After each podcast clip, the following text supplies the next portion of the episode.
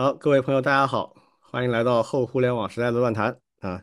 今天我们照例在周末啊，跟我们的老朋友老庄，哎，大家好，还有王老师，嗯，大家好啊，我们一起来聊聊天儿。我们又攒了一批跟 AI 有关的事儿啊，这最近有一些比较重要的新发展，所以我们今天又要重点聊一聊跟人工智能有关的话题了。这个说实话，不是我们。蹭热度啊，就是这东西实在是避不开啊，而且是这个时代可能接下来十几二十年都会影响最深远的事情。也别看我们几个都是老家伙，在这个行业里这么多年了，但是碰到这种级别的正在进行时的大变革，也就这一次。因为上一波就是互联网嘛，那个时候我们刚毕业，还什么都不懂，只能看着跟着走而已。现在不一样，可以有一些判断和分析了。所以这个我们今天会重点聊一聊。另外还有一些近期的一些小新闻话题啊。今天在此之前，我先要跟大家说一个事儿啊。我们这个节目一直是有两个版本啊，一个是视频的版本，是放在 B 站啊，还有一个是纯音频的版本，就是照顾我们比较习惯于用一些呃 Podcast 一些播客工具的朋友。那么纯音频的版本呢，我们以前是自己有一个呃服务器在 host 的。那最近为了就是提升这个质量啊，也包括就是长远的服务更加可靠和稳定，我们就做了一个迁移，迁移到一个新的服务商。嗯，这样做的一个后果呢，就是我们呃音频的播客，它的那个订阅用的 RSS 啊，就发生了改变。那么对我们不同的听友影响是不一样的。比如说，如果你习惯在 B 站听的话，那其实没有任何影响，因为它本来就是独立的一套，它是视频的那个格式。啊，然后如果你听音频的话呢，有两个平台，我们是自动的就迁移好了，就它后台就无缝迁移了，你什么都不用动啊。一个是苹果的那个 Podcast，如果你是用苹果的 Podcast 以前搜索并且呃关注我们这个节目的话，你什么都不用做啊。另一个就是小宇宙，小宇宙也是后台无缝迁移了。那么如果你通过小宇宙来订阅的，你也什么都不用做。好，除了这两个平台以外，如果你是使用其他的 Podcast 的工具。手工订阅我们的 RSS 的，那么你必须要手工去改一下这个 RSS 啊，改成什么呢？我们这一期和下一期的节目的那个说明文字里面都会给出那个链接啊，你看到你就赶紧把它改掉。我们老的那个平台那个 RSS 呢，会工作到这个月底啊，从五月份开始它就停了，就不会继续提供服务了。所以大家在剩下的半个月的时间里面，一定要记得把这个 RSS 改掉啊。啊，这个是节目之前我们要特别跟大家强调的一个事儿。OK，那就开始我们今天的话题啊。呃，今天第一个话题呢，我们来聊一聊我们行内的一位老朋友啊，叫吴军啊，这也是也算是这个行业的大佬了。他最近有一次访谈啊，关于目前正如火如荼的 AI 生成啊相关的一些内容，发表了一些高见。啊，这些高见显然非常多的人不满意，也不赞同啊，于是就引发了江湖大战。那这个事儿，请我们老庄来跟我们说一说吧。呃，这位大佬啊，大佬，其实呢是一位我我会愿意称他为一位著名的科普作家。嗯，其他的头衔都不重要。不，其实是这样，很厉害的，很厉害。一九一九六七年。出身，毕业于清华大学和约翰霍普金斯大学，计算机专业博士，前谷歌高级资深研究员，原腾讯副总裁以及硅谷的风险投资人，而且他是自然语言模型专家。就他原来读大学的时候，跟了一位就是 NLP 的大佬，最开始就是研究 language model，然后在他跟记者的描述里面，他还说了说，语言模型这四个汉字就是我发明的。当然也被人嘲讽了，说 language model 被翻译成语言模型这件事情需要你发明吗？对，但但是他会这样说。然后呢，他在接受采访的时候还讲故事嘛，上来就讲了一个非常精彩的故事，大概的意思就是这个哥伦布当年到了牙买加，然后是怎么样去忽悠人家当地土人的，就跟人家说这个当地土人说，哎，马上就要有月食了，这个月食就是被我被我的上帝对吧，把你们的月亮给干掉了，如果你们向我们祈求。呃，要赎回自己的罪过，然后呢，我再把月亮还给你们，大概是这个意思。然后呢，他就把土人吓个半死，然后人家土人就敬他为神明。然后我还特别特别有意思，我就去查了一下，当年哥伦布为什么干这事儿。其实人家哥伦布到牙买加的时候，当地土人对他们挺好的。但这帮船员，就是哥伦布带的这帮船员，本身就是一帮半匪半船员的这帮人，偷人家当地土人东西，嗯，不诚信，其实就是还没人家土人诚信。然后人家土人在六个月后实在忍无可忍，说不再提供食物给他们，然后他就想了这一招，随身带了本万年历，算好了这个月食，然后去吓唬人家土人。但是呢，这个吴军拿这个例子就是说，哎呀，你只要掌握了规律，这些事情就毫不稀奇。其实有有道理啊，他这个话是有道理的。这个故事呢，稍微有点狗血，因为它并不是一个很光彩的故事啊。但是它说明了一个道理，就是你只要理解这个开普勒行星运动三定理，然后学会推算这个日食月食，你就可以去吓唬土人。嗨，这不就是利用信息差割韭菜吗？对。对，然后呢，他的意思就是说，这个 Chat GPT 啊，这个东西呢，就一九七二年，他的导师就是著名的这个自然语言的大佬，叫什么？呃 j e l l y n i k 就是贾里尼克带领的团队就研发了这个 language model。然后他还说，当年我就做过语言模型啊，他他那个时候做的是一个非常巨大的语言模型，有多少个参数呢？有六百万个参数。然后说这个现在这个 Chat GPT 这不就是参数多了点吗？嗯，后来我还专门查了一下，就是我我找了一下 bin 呃，Bing 的那个 Chat 去问了一下，目前最大的这个大语言模型的参数，目前是一万六千亿个参数。对，其实这个是一个很有意思的事情，就是说，当你做过六百万参数的模型，然后你觉得现在的两千亿或者是一万六千亿个参数模型没啥的时候。其实它完全忽略了什么叫做数量级，这还不是一个数量级，这是多少个数量级？从百万到千万到亿，然后再到一万六千亿的数量级的差异。然后他觉得这没啥，这是这是第一个第一个他他认为这个没啥了不起的一个基本的原因，就是以前当年都多少年前我干过。第二个的话呢，就是。他举了两个，就是他认为 ChatGPT 能干的事情，然后一个就是回答问题，就为什么天空是蓝色的，或者是怎么样去做一个什么呃烤蛋糕，诸诸如此类的。他说这个 ChatGPT 回答的很好，但这个没啥，这个技术本身没有太多神秘的地方。然后呢，又又说到这个计算机写作啊，说大家觉得这个 ChatGPT 写东西写的挺好，但是呢，这个我当年这个二零一四年我离开。离开谷歌的时候，我花了两天的时间，还让计算机写了一首诗，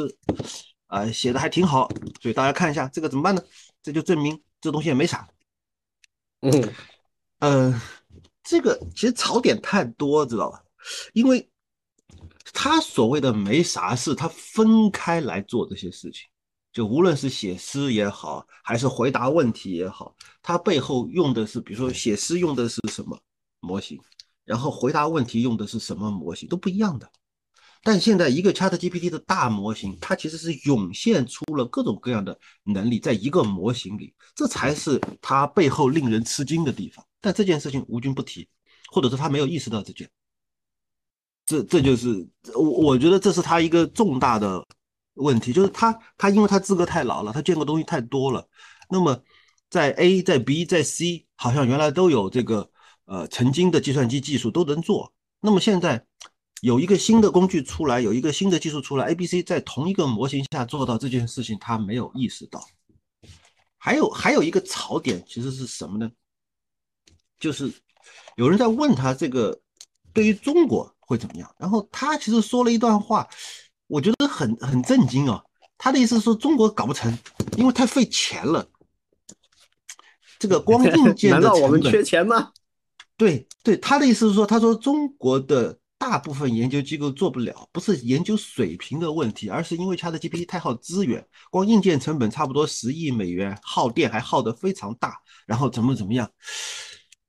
中国有多少家大公司已经有了足够强大的云计算资源？这件事情，我觉得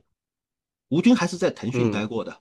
嗯，他在腾讯做腾讯搜索的时候，那虽然是。十几年前，但是他应该对腾讯的计算规模有所了解，更不要说与腾讯等量齐观的更多巨头，他又忘了。这个，这是第二个事情。第三个事情就是这个所谓的这个 ChatGPT 到底对我们有什么影响？他的意思就是说，呃，内容创造的人不会受影响，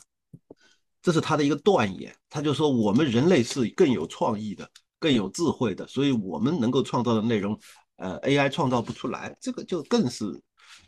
更是瞎扯。因为，嗯，哎，怎么说呢？太像那个很大。太像那个乔姆斯基了，就是就是这些大佬好像都是拿着自己的东西去去想象 ChatGPT，他没有真正的好好的用过，或者说，嗯，这些大佬太忙，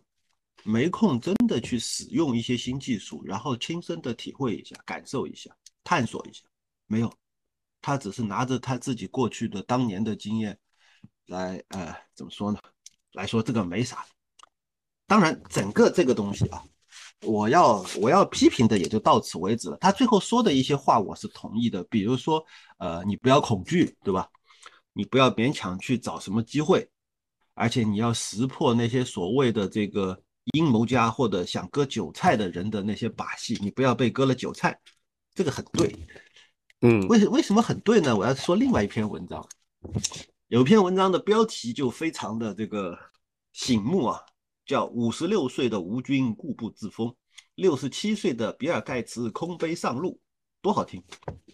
然后他就也是类似于就是说把吴军，呃批了一通嘛，讲了一堆，然后呢一二三四他问题哪儿，呃问题在哪儿，他的呃观点有什么问题，然后呢他呃就还截了一堆的图，就别人对他是怎么怎么嘲讽的，好说了很多。呃，最后有一段话就开始讲到这个，呃，这个比吴军更大牌的叫李开复，人家不这么想，对吧？说这个 AI 是一次重大的这个，呃，OpenAI 带来的一次重大的技术革命。然后呢，比李开复更大牌的叫比尔盖茨也不这么想，啊，人家怎么怎么样？所以你看你吴军怎么回事？你吴军认为这个普通人没机会。啊，只是那些卖资源的、卖 GPU 的才有机会，所以这个怎么怎么样，绝大多数人就真的没机会了吗？好，他就又开始这篇文章就开始举例子，就说短视频刚刚起来的时候，也没有人知道怎么通过短视频挣钱啊，平台上都是一堆草根在瞎玩。但是你想不想到现在，短视频平台已经有多少人在上面赚钱了呢？好，行文至此，顺便推一把我的知识星球。图穷匕见。对了，呃，这个知识星球的名字我就不提了啊。这个凡是加入本星球的，要送一个 ChatGPT 账号，再送一个牛病的账号，再手把手教大家使用，小白都能看懂。这个而且不满意可以退款。目前星球优惠价二百三十九，每满一百人再涨十块。嗯。现身说法，这就两种活法。对，就是说吴军，当然我们可以批评他，但是吴军所批评的割韭菜的人是实实在在存在的。嗯，所以这个就非常的有意思。这个咱们就作为一个现象跟大家稍微综述一下。嗯 嗯，王老师怎么看？对，吴吴军在科普领域里面，我觉得还是还是非常成功的。嗯，包括在数学对吧，还有计算机原理那一块，但是呢，我总感觉就是像这一类人，很多时候都会犯像经验主义，对吧？特别是他就是这个研究领域的人。对，刚才那个呃庄老师介绍嘛，有详细了解了一下，吴军他就是从事语言模型这一块的一些事情。对他很多时候呢，就是往往会带着这种经验，然后去看现在的一些新东西。我也感觉他应该并没有去深度的去做过尝试，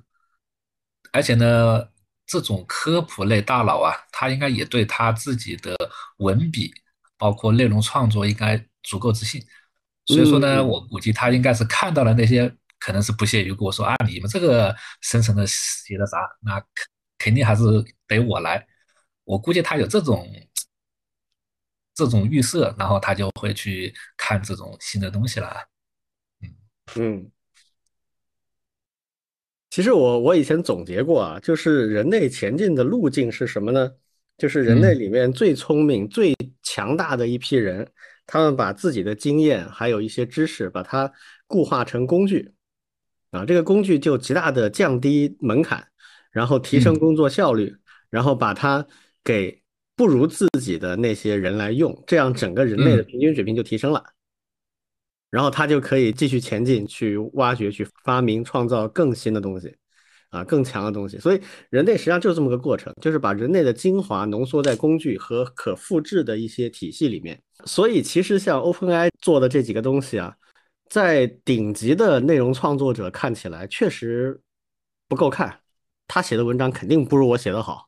啊，他写的我也看不上。但是呢，它可以让很多很 trivial 的工作变得毫无意义。也就是说，如果啊，其实这个话说起来有点伤人啊。就如果有很多呃看到 ChatGPT 写的那些文章，觉得哇塞写的比我还好，其实这个意味着什么？意味着你其实就是平均线以下的。但你想想，平均线以下的有一半人呢。你不，你觉得你这伤了两遍，你知道吗？你伤人伤了两遍。如果我们不用平均线，我们用这个能力的中位数的话，可能一半都不止。嗯。三遍，好，但是人类就是这样子的，这个没有办法的，就是就是大家得得接受这个现实。那所有的人都提升肯定是好事儿，所以那些在某些领域能力高于中位数、高于平均线的人，他得有个责任感，就是我能不能够把我的经验和能力把它变成一种可复制的东西。那现在很明显在往这个路上狂奔啊，啊。就是不论是写的文章也好，程序代码也好，顶尖高手来看，你都会觉得，哎，肯定不怎么样啊，就这么回事儿啊。但是它确实能帮到很多人，包括他的那些问答性的东西。有经验的人他会觉得说，我去网上搜，我也能很快得到类似这个信息和数据，而且说不定我查证的这个可靠性比 ChatGPT 好，所以我可能更相信我自己的这个做的这些工作，这个是很正常的啊。但是呢，你要知道，ChatGPT 现在的准确度可能已经有百分之七十八十啊，在大部分情况下，对很多人来讲，它就够用了。所以，我觉得这个是一个就是上限和平均数的问题是完全不同的。你指望现在的生成 AI 提升人类的上限，我觉得这是不现实的。嗯，但是它会显著的提升我们的平均数，那这个就不得了了，这个就会带来。产业和整个社会的革命级的变化啊，是不是一定会不知道啊？但是有这个可能性。所以从这个角度上来讲的话呢，我其实说实话，我不是特别理解这个呃吴军同志他的这个发言，他是可能是不是在访谈当中聊嗨了啊？这哥们儿的背景是非常非常好的啊，这也许这个名气上啊，李开复比他大，但其实从背景上来讲，这两个人是一个一个 level 的啊。就呃，开复其实是很早就转了管理方面的工作了，所以他技术上他更像是一个有技术背景的管理呃职业经理人和投资者。那吴军当然现在也号称做风险投资了，那赚了钱之后投点钱，这个没什么，很正常。但吴军本质上一直还是做技术的时间比较长，他真正转型是什么时候呢？也就十来年时间，我觉得有点像上次上礼拜荐书的时候我提到的那几个围棋的棋手，就是做技术做着做着发现，哎，我好像写书这个更爽啊，啊，不论是写的过程还是赚钱的效率，好像我这个写书做报告会更快啊，啊，那所以就就转到那边去了。但有过很强的技术背景的人，他多少得有一点怎么说呢？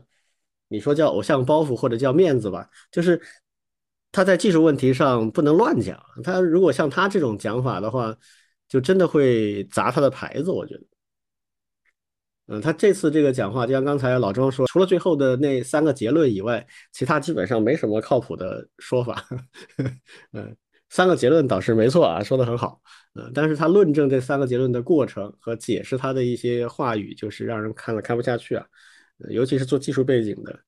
呃，我我我跟老庄一个共同的朋友，这个在微博上直接毫不客气的，就是说，呃，嗯，吴老师，你变成了自己年轻时候痛恨的那种人，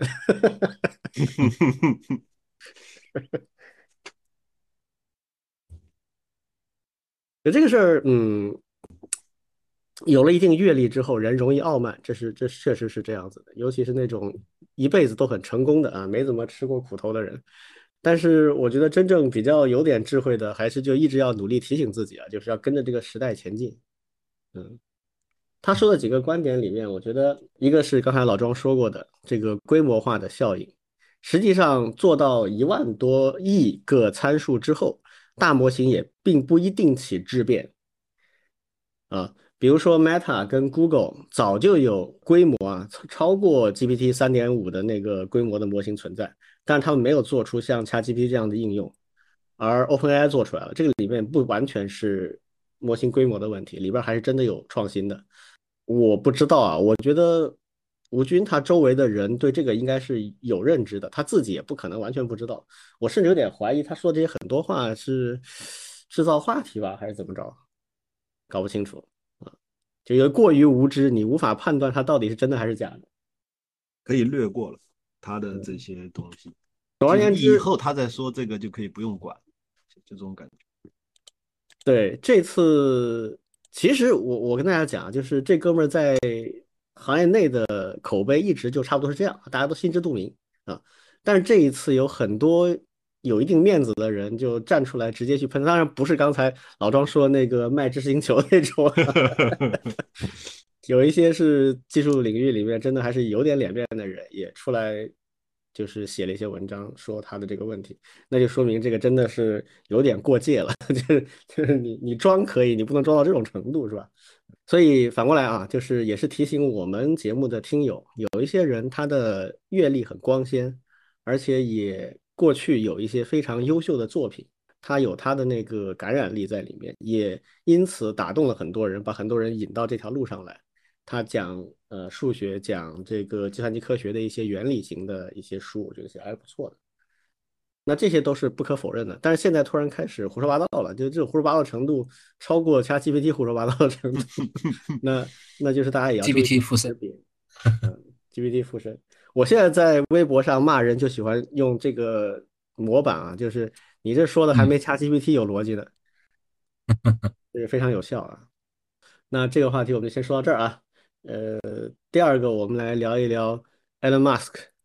啊，我们有一阵子没提他了啊。这哥们儿在最近啊，有一系列的骚操作。嗯，一个呢是他成立了一家新的壳公司啊，这公司叫 X 啊，这很有 Meta 的风格或者 Google 的风格。Google 是成立了一个大的壳公司叫 Alphabet，是吧？字母表，然后把它所有的业务都装进去了，包括主流业务和未来的创新的业务。然后 Google 也是有一个大的这个壳叫 Meta，然后下面装了一些东西。那它现在成立了新的公司叫 X 啊，然后把它的什么 Tesla、这个 SpaceX 啊，呃，还有其他的一些公司都装进去了。然后呢，它据说啊，在组织一个叫 X 点 AI 的公司。这个 X 点 AI 实际上就是它的野心里面要去跟 OpenAI 来竞争的公司啊。大家知道最早 OpenAI 成立的时候。Elon Musk 是他的联合创始人之一，然后后来他就退出了。退出的原因呢？嗯，他自己的表述是这样的：他说 OpenAI 违背了初衷啊，不够 open，这是他自己的表述。但是圈内的传闻是他在 OpenAI 内部争权啊失败了，啊，争一把手的这个这个位置没有成功啊，呃，所以他就控制不了，他就干脆退出了。呃，不管怎么样吧，总之就是他跟 OpenAI 有渊源啊。那换句话说，也就是。这旧仇新恨啊，一起来了，所以他现在准备组组这个新的 AI。再联想到他积极参与的这个让 OpenAI 停止六个月训练的这样的倡议啊，嗯，这个 不管他主观意愿是什么，大家都会这么去想，对吧？嗯。然后就是在 Twitter 啊，在 Twitter 上面，他最近做了几个事情，都挺轰动的啊。呃，我们今天要重点聊的呢，是他最近的一个提的一个观点，一个想法。我们知道，Twitter 现在在卖它的会员服务，而且，呃，Elon Musk 希望这个会员服务成为他的主要的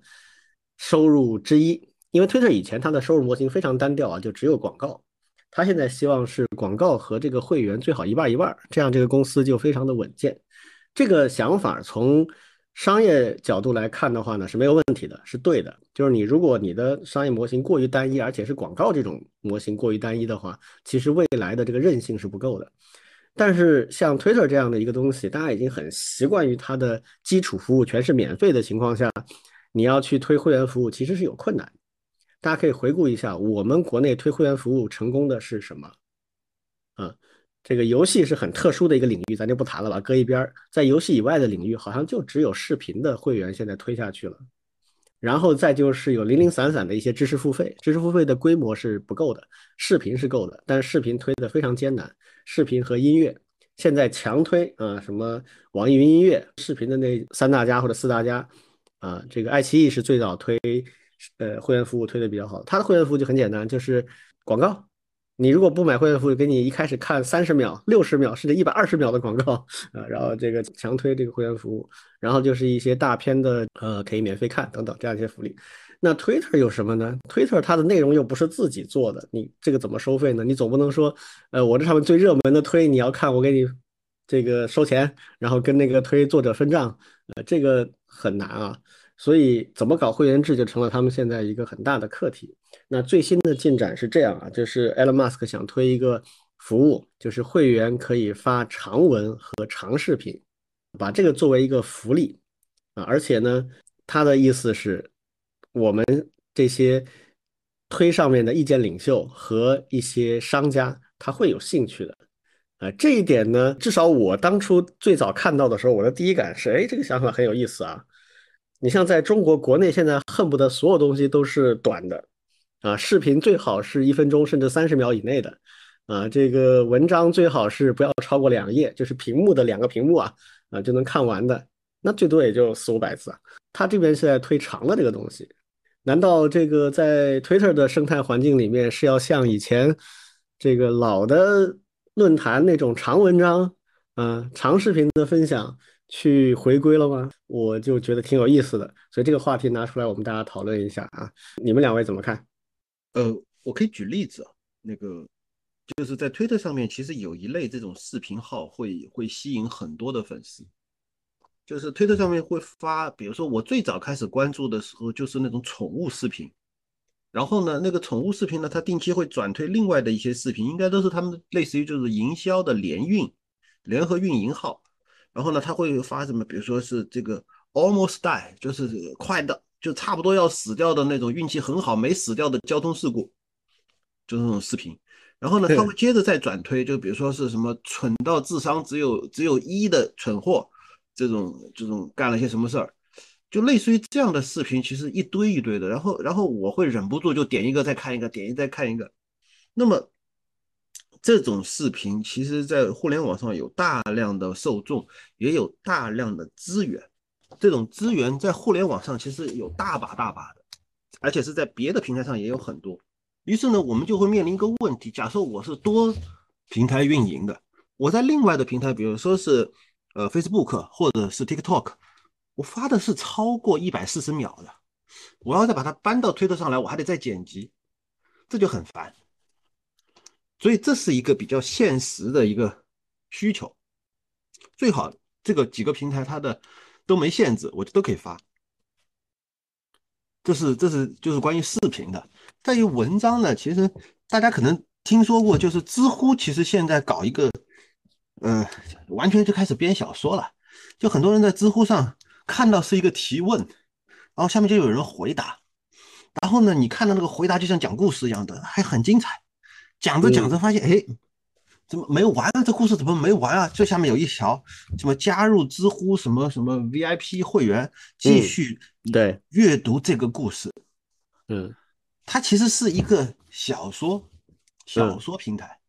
它通过第一篇就是这个故事的第一段把你吸引进去，然后你会忍不住充钱，然后开始读它的后面的段落。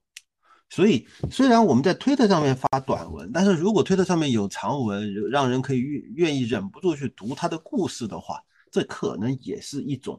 商业模式。嗯，所以这两种，一个是长一点的视频，不是说很长几十分钟的视频啊，就是两三分钟、三四分钟的视频，或者是长一点的文章，甚至是转到连载小说的，都是有可能的。我是这么理解。嗯感觉对，Twitter 也是在尝试多元化的这种商业模式，嗯而且呢，从现在的这种多平台运营，对我觉得刚才庄老师这个提的是是非常实际的一个事情。对，就是很多时候就是作为一个内容运营者，他挺挺希望能够有标准化的，特别是自动化的操作，而且现在很多工具也可以这么做，就是你一篇文章、你的一个视频可以一键发布到各个平台上面去。对，然后呢，还可以用一些自动化的脚本去收集，然后去做这种规范化的去运营。嗯，因为现在嗯这种社交媒体的这种平台还是挺多的，而且形式也还挺多样，包括除了刚才庄老师提供的，还有这种文字和视频之间的转换，他们相互之间的这种支持，其实也会有挺多。然后呢，其实我还看到过很多，就是呃，在一个固定的渠道里面，就是把我这一周在 Twitter 上发的这些文章做一个归集，就变成了一个周报，对，然后嗯再去做这种二次的运营和和加工，对，包括后面可以做成类似白皮书啊，还有 PDF 文档啊，对，还有可以去用视频的方式去讲，去串起来呀。对我感觉其实现在这种事情还挺多的，对它的这种突破和限制上的突破，对应该也是挺能够吸引这一类人，对甚至商业化的这种付费，我觉得应该都还都还是挺有一些想象空间的吧。嗯目前啊，Twitter 对内容的长度的限制，呃，视频是一百四十秒，就是两分钟加二十秒。然后文字的话，以前是一百四十个字符，现在扩到了两百八十个字符，而它是字符啊，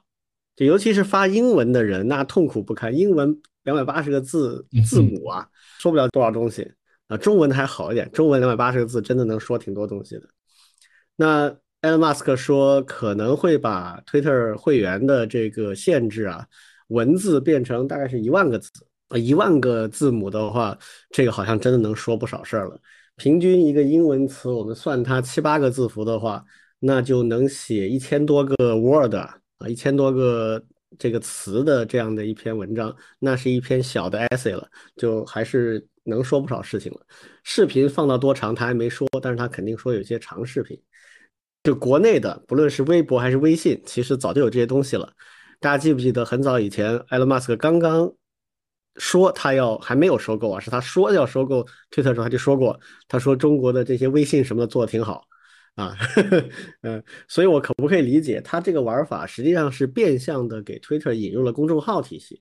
有道理，有道理，就是非常像微信公众号。那接下来就是说，甚至他有可能允许这些会员啊对自己的长文付费或者打赏。这样一来就不一样了，这样我觉得他 Twitter 整个这个商业模型就顿时丰满了一些啊，就他开始有其他的这个金流可以在上面走了。如果真的是这样的话，我我不说别的，就是我们在这里的我们三位有没有人兴趣去 Twitter 开一公众号的？嗯嗯，可以玩玩，对的，可以的，我也觉得可以。其实我是当初微信开公众号的时候，我是非常兴奋的，我很希望这个能够成为一个百花齐放，同时又 对于版权有非常好的保护的这样的一个写作平台。因为在手机智能手机出现之后，其实这方面是缺失的。呃，以前有过一些新的比较面向移动平台的一些博客的平台，但是由于各种各样的原因，它都没做起来。那腾讯背后有很强的支撑啊，包括内容审核各方面，它都很健全。它是不是可以做到这一点？但后面发现不是的，呵 呵这个公众号成为一个广告平台了。嗯，当然，你任何的写作平台都有双重属性了，一个是内容输出，一个是附带的这种广告效应。但是，一般来讲，做得好的话，这样的内容平台它会自然的分流出来，就是喜欢高质量内容的，你就去看这些内容，你可以付费订阅，你可以打赏，让它继续写得越来越好。另一部分呢，就是在上面做推广，网络上比较流行叫恰饭，我内容很好，嗯，但是我也偶尔接个广告，商务广告赚点钱。其实，如果内容真的很好的话，你的受众是很乐于你去恰饭的。嗯，是的，像 B 站上有很多 UP 主，都是求着他，你赶紧做点广告啊，让你能接着做下去，保持这个更新频度啊，是吧？呃，这个生怕 UP 主活不下去就没内容看了啊，这是良性循环。但是现实往往没那么美好啊，就经常就变成呃另外一种样子了。然后公众号后面现在大家已经看到了，公众号就是大量的同质内容，而且内容变得越来越快餐化，这个是有这样一个趋势。当然。最近一两年，我个人的感觉，我不知道是不是因为我已经把它训练成另外一个模型了，就是我现在感觉有一些人开始反其道而行之，就是写那种很长的啊，也很有思辨的一些文章，虽然受众不一定很大，但毕竟有一批人啊，就是对内容要求比较高的人，他开始回过头来消费这些内容。嗯，不知道，反正这个趋势，嗯，还在博弈当中，但是我觉得至少。有一个平台去写一些高质量的东西，然后如果还能得到一些鼓励，这个鼓励不一定是打赏啊。如果你能够引流很多人来看，其实对写作者也是很大很大的支持。我个人的感受就是这样的，我从年轻时候到现在都是这样。我写篇文章出去，如果能够赚点钱当然好，但以我个人的体验来讲，从来没赚到过啊。但是如果有很多人看，不说打赏，你看完之后你评论，哪怕是争论，我都会比较开心，因为代表我写的东西有很多人看了。所以，如果真的他这个确定了啊，不妨一试啊。嗯，至少我有兴趣去试一试。是的，嗯嗯。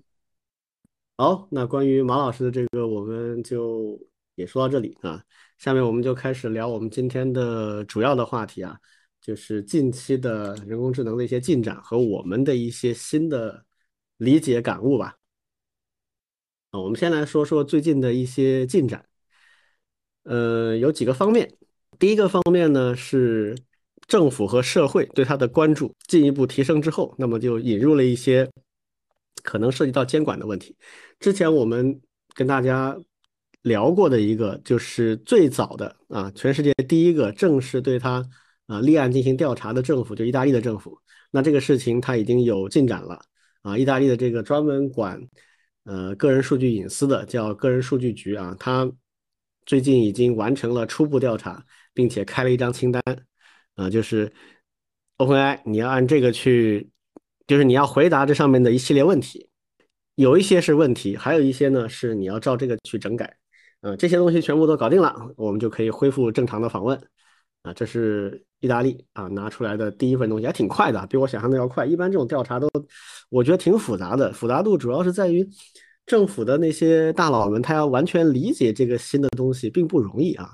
但是他们好像还挺快的，我还没看到这张具体的清单，所以也不知道他们的方向或者是怎么样啊。因为我国也出了一份非常快的出了一份 AIGC 的管理办法，上次我们也在我们听友群里面大家也分享过，就是那个就很明显，我们国家这个是准备了很长时间的，所以里面有非常详尽的说明啊，包括数据来源、数据隐私的保护。还有有一些特定的数据的达标的要求等等等等，都有很明确的一些说明。呃，我不知道意大利这个现在是什么样子，我还没看到这个清单啊。但至少它现在在往前推进了。然后另一边的进展就是法国和西班牙啊，也分别对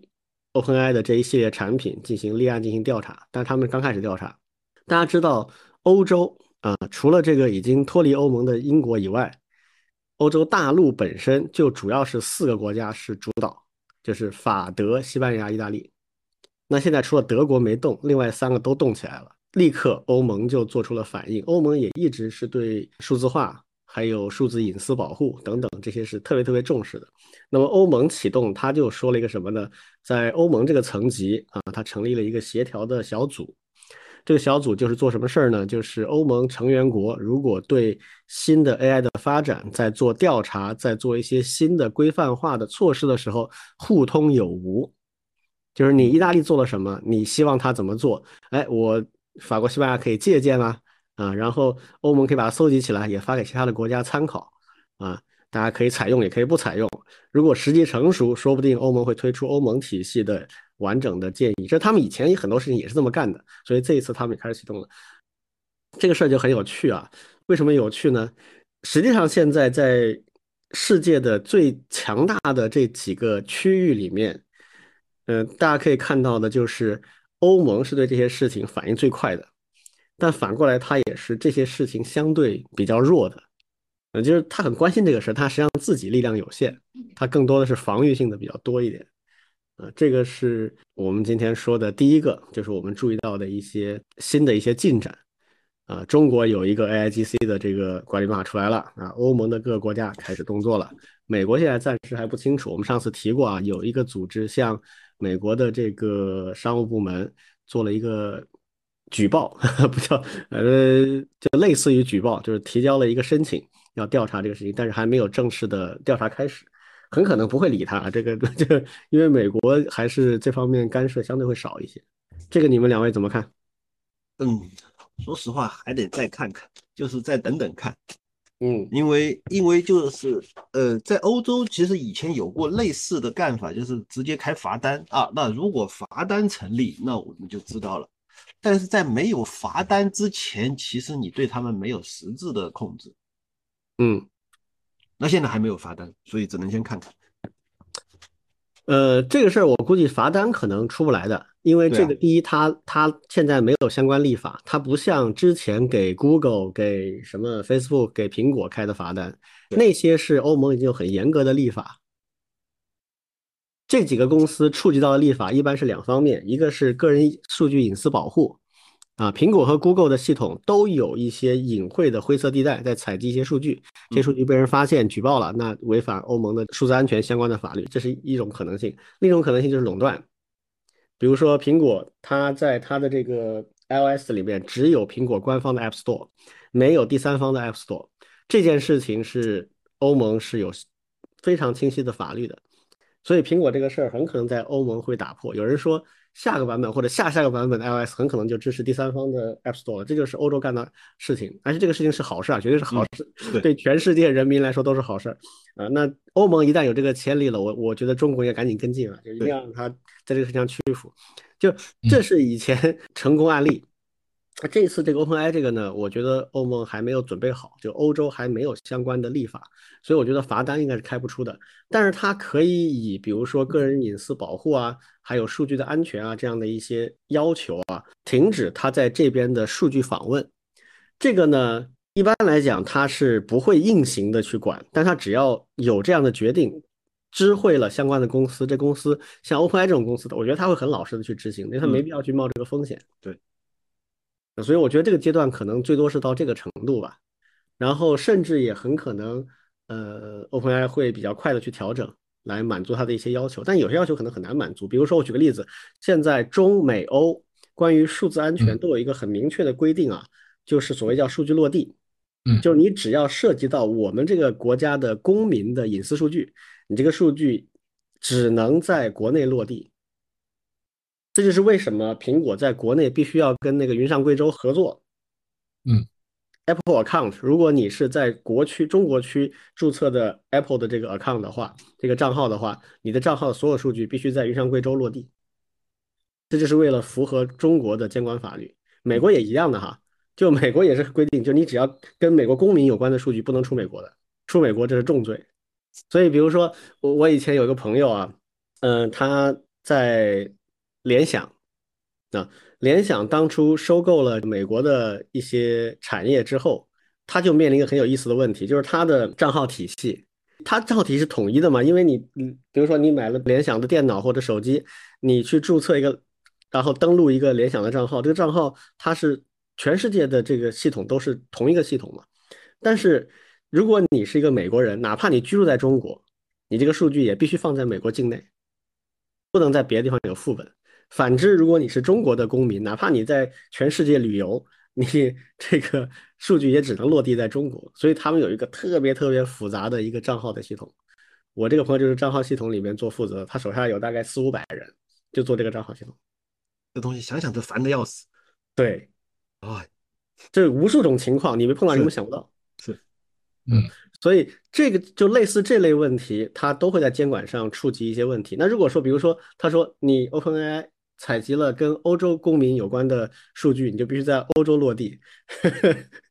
那可能 OpenAI 很多事情就没法做了，他可能就说算了，我就干脆只处理北美的数据拉倒。嗯，所以这种呢，就有可能带来所谓的数据分块效应。这个就不确定了。如果走到这一步的话呢，我觉得对 AI 的继续发展是有一定影响。所以这个继续观察吧，啊，这个也不确定，因为这个对政府来讲也是超级新的事情，也很很有挑战啊，不知道怎么继续往下做。呃，中美的态度相对比较容易预测一些，因为这都是第一是既得利益者，第二也是现在比较有竞争力的选手，所以中美的政府态度通常就会是说，我一条底线你别破，有些灰色地带我先会容忍你，你去赶紧做吧，基本上都会是这种态度。欧洲不太一样，欧洲的自我保护意识会更强。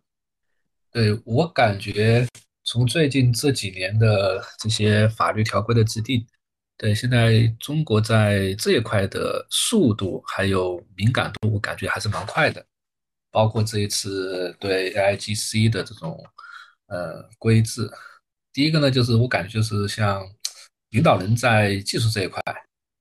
明显是还是挺有这种敏锐度的。第二个呢，就是感觉呃时间是非常快。这就意味着，是不是大家还是挺迅速的形成了一些共识，然后呢，在一些流程部委之间迅速的推动了这件事情的落地和发布。对，特别是这一次的这个发布，我觉得还是还还是蛮快的，快到我们可能都得去思考一下这里面的详细的一些内容和它后续能够产生什么样的一些一些效果吧。嗯，是的。是的，这次出的速度快的是有点超乎想象，嗯，反应很迅速，而且一方面反应迅速，另一方面我看了那些条文之后，我的第一感是挺挺均衡的啊，用这么个词儿来说明，就是它既有一定的底线，但是又没有任何很明显去阻碍你发展的东西。在推上我就看到有些人推上我就看到有些人在。嚎叫说啊，在中国做这个太难了。下面附了那个那个链接，说中国有一整套的管制办法了。我心想，你到底有没有仔细看啊？就这个办法里面，其实除了一些底线标准，而且都是以前已经有的，比如说个人隐私数据，其他的其实没啥。就是所所所以这个看你怎么看啊？就是这些人不看的，他其实不看具体条文的。嗯。他只要看到这个标题是某种管制意味的东西，他就会觉得他在限制发展，然后马上就会联想到满清什么什么闭关锁国是吧？对，明朝海禁什么片帆不准下海，马上就联想到这种东西。反正反正都这样。嗯嗯嗯。好，我们再来看看近期的发展的第二个方面啊，就是最近涌现了一种新的。关于 GPT 的玩法，其代表的叫 Auto GPT，跟这个玩意儿类似的有一批东西啊，但是目前名气最大的，好像也发展的比较好的是这个 Auto GPT。呃，这个要不也老庄来跟我们说一说，你是最早开始看这个东西的？对，但是我没玩，因为太费不起钱了。对，这个门槛挺高，对，非常的费钱，所以我只是在网上看看别人怎么玩。最近我刚刚看到有一个新网站叫做。呃，C O G O N S Y S，反正回头我们把链接贴到群里面。他大概的意思就是说免费都能玩了，但是我还没试过。大概，他的意思，其实他跟那个最早我们在说 ChatGPT 的时候涌现出的一种能力叫做思维链有关，就是。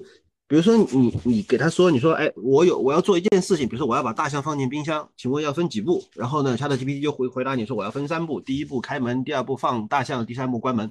然后呢，你再会问他，那么放大象要分几步？他就再把这个大象放进冰箱这件事情再分解成多少步？那么现在就有人写了一个 Auto GPT 的逻辑是什么呢？就是一个复杂事物，你就一不断的去问，就是说哎，我要做一件事情啊，这件事情该分几步？第一步该怎么做？呃，如果要写代码，请帮我把代码写出来。呃，如果要去查资料，请帮我查资料。呃，如果要帮我搜索了以后汇总，请帮我汇总。就是就是这样的一个不断的询问，然后就是相当于是用某种办法把 ChatGPT 的能力逼到极限。而且真的有人就是逼到极限以后产生了一些非常惊艳的效果，当然也有些效果非常的令人耸人听闻啊。就是 就是类似于就是说啊，这个我让他帮我做件事情，然后呢，他的 G P 呃 Auto G P T，他就开始呃一步一步的往下执行，到了某一步，他开始要在网上发招聘广告了，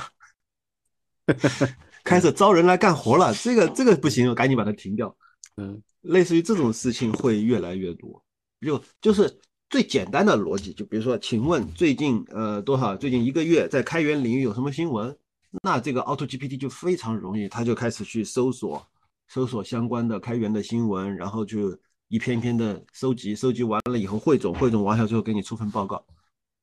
这个这个现在都是小儿科了，更复杂的都在做，包括你让他帮你写个网站啊，做个程序啊，做个什么东西。其实本质上来说，即使是充分的利用了呃大语言模型涌现出来的这种能力。反正就是用到用到尽嘛，用到尽的最大的坏处就是太费钱。就我我有些朋友就是所谓的这个 token 的使用量就飙升了。嗯，它是必须要一个 GPT Four 的 API 的这个 token 访问授权。对啊，这个东西本来就比较贵，因为它是要那个 GPT Prime 的那个。对，呃，然后它还会以计算机的速度来调用它，不是以人的速度。对，就有人有一个有一个比方嘛，就好比你请来一个实习生。然后呢，你让他帮你干个活然后他就去干了，你也不知道他能干成什么样。其实 Auto GPT 呢，它它每一步它可以问你，当然你也可以说你全自动啊，全自动就更危险了。但是它其实每一步会问你，然后呢，你能不能允许他再做下一步，再做下一步，就是这种做法。所以这个实习生他不仅仅是说去干活儿甚至你还给他开了一个没有上限的预算账户，他可以直接花公司的钱去干活这个就有点吓人了。对你不知道它能干成什么样，这个是目前这个 GPT 领域的一个比较新的发展。在 GitHub 上面，它的 star 数已经是六万多了。对，而且它出来也就一两周。对，吓人的，非非常吓人啊！刚刚看到的七万个 star 了。对，这个东西像什么呢？就是人现在开始在不断的试 GPT 的能力嘛。那试了有一些是令人满意的，有一些是令人不满意的，而且有的时候要反复多轮的去教他做一些事情，他才能逐步走上正轨。那这个过程呢，呃，一般的人玩一玩啊，玩累了不玩了也就这样了，对吧？但是有一批人，典型的就是写程序的这批人，写程序的人，好的优秀的程序员，他是有一个思维模式的，就是。我一件事情反复做到一定程度之后，我就会厌倦。但是我厌倦之后，不是不做了，而是想办法写个程序来做，这样就不用我亲自做了，对吧？这个实际上是优秀程序员推动世界发展的一个很成功的模式。现在这个模式在被应用在 GPT 的使用上，所以这波人就开始对着 GPT 写脚本，啊，就是。我让你做一件事情，如果结果是这样那样，那么你就这样那样啊，把一系列的逻辑写在这个脚本里面，然后进一步的进展就是我启动另外一个 GPT 的实例来帮我自动的写这种脚本。这大家可以理解，就是很快的速度里面迭代了两步。第一步是我手工的去，呃，跟 GPT 去下任务，然后我就烦了，我写程序，用程序来给 GPT 下任务。后面发现这个也很烦，这个程序经常要变，那我再启动一个 GPT 来帮我写这个程序，去指挥 GPT 干活。啊，这就是现代的 AI 时代的周扒皮啊。嗯，很会玩。嗯，那这一个呢，它相当于就是会有可能会让 GPT 的迭代会速度会上升一个量级。嗯，其实有点像当初 AlphaGo 和 AlphaMaster。AlphaGo 是人类给了它很多的鲜艳的知识和体系，然后它在不断的自我对弈去提升自己的能力。然后后来进展到另一代，就是 AlphaMaster 的时候呢，就鲜艳的也没有了，让两个围棋 AI 去互相下棋，然后让他们自己去总结怎么下好，怎么下才是最后的更有利一些。那么，因为算力的上升，AlphaMaster 很快迭代成型，它的能力比 AlphaGo 要强大概一到两个代差。AlphaGo 赢李世石的时候，柯洁吹牛皮说这个 AI 我下不赢我啊，结果到跟柯洁对战的时候，已经进化到 AlphaMaster 了啊，柯洁就一盘都没有赢。所以这个速度当初也就是两三年的时间，就是围棋那个 AI 两三年时间迭代到了。这一次的话，可能都要不了这么长时间，它会很快的。把 GPT 逼到它的上限啊，这个其实是个好事儿啊。比如说，我跟老庄就一直有一个不同的对未来的判断。我认为 GPT 的上限是不是特别高？但是老庄认为不可知，这个不确定啊，说不定它会很高。对，那现在有了 AutoGPT 这种东西，就可以逼它更快的到达它的上限，我们就能看得比较明白它到底上限是啥啊，很可能跟我们两个想的都不一样。嗯，对，嗯，对，所以这个其实是个挺好玩的事情啊。我们现在要亲自去尝试 L G B T，难度比较大啊，一个是钱，一个是它，而且它很它很慢，它跑起来特别特别慢，就是要完成一个任务的话，反应是很慢的，不像你手工去做 GPT 的东西。所以我们观察一阵吧。嗯，跟它类似的还有好几个，但目前好像跑得最快的是这个 AutoGPT。OK，还有另外一个玩法啊，Stanford 跟 Google 也搞了一个新花样，这个王老师跟我们说说。好的呀，我我先补充一个，对，其实和我们今天的一会讲的主角有关系，也是斯坦福的。呃，其实就是斯坦福最近在 Manta 开源的一个叫做 Llama 的语言模型上面，其实又做了一个号称是。最小最便宜的什么意思呢？就是斯坦福做了一个七十亿参数的开源模型，能够媲美 GPT 三点五，而且呢，它这个七十亿参数模型只是用了一百元模型就是浮现了。然后呢，他们把他们这个工作开源出来了，叫做 Alpaca，对，然后呢，他们也做了一些对比，就是和那个 GPT 三三点五，然后呢，包括在一些任务上面。能够赢得大概八十九项九十项任务里面能够赢八十九项，这个就是他们宣称的 GPT 三点五的这样一个媲美。嗯，他们对这个结果其实是非常惊讶的，而且呢，他们也发布了整个研究中的大概五万多个问题，然后就是他们用来做对比，还有一些一些训练的，还有一些微调的一些代码。对，是什么意思呢？其实就是。就是感觉啊，就是最近这一波开始慢慢变得能够让 GPT 这种技术啊开始平民化。就是刚才其实直接也提到嘛，对，其实我们昨天有一个那个计算教育学的会，对，其中有个厂商也是在演示，现场就演示他们自己搭的模型，非常非常慢，对，然后呢五秒钟才能够生成一两个字，然后呢过了一分钟一句话都还没有生成完。呃，那随着这些技术的进步，特别是像开源的这些东西的一些出来，对，最近其实有有好多的，有一系列的都是针对那个呃 Meta 的那个开源的东西在上面去做的，然后在速度或者是训练所花的费用上面，对，有了非常大的一个提升。对，那其实就是，嗯，一些文章就在说嘛，就是，哎，现在人人都在可以有机会去用 GPT 这个东西了，自己可以去搭建，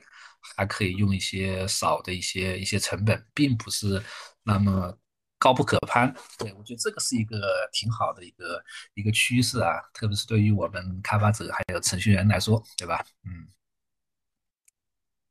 好，那这是第一个。对，第二个呢，就是我们今天的主角，同样也是斯坦福。对，那斯坦福呢，最近和那个谷歌联手做了一个什么东西啊？做了一个叫做生成式智能体。对我，我先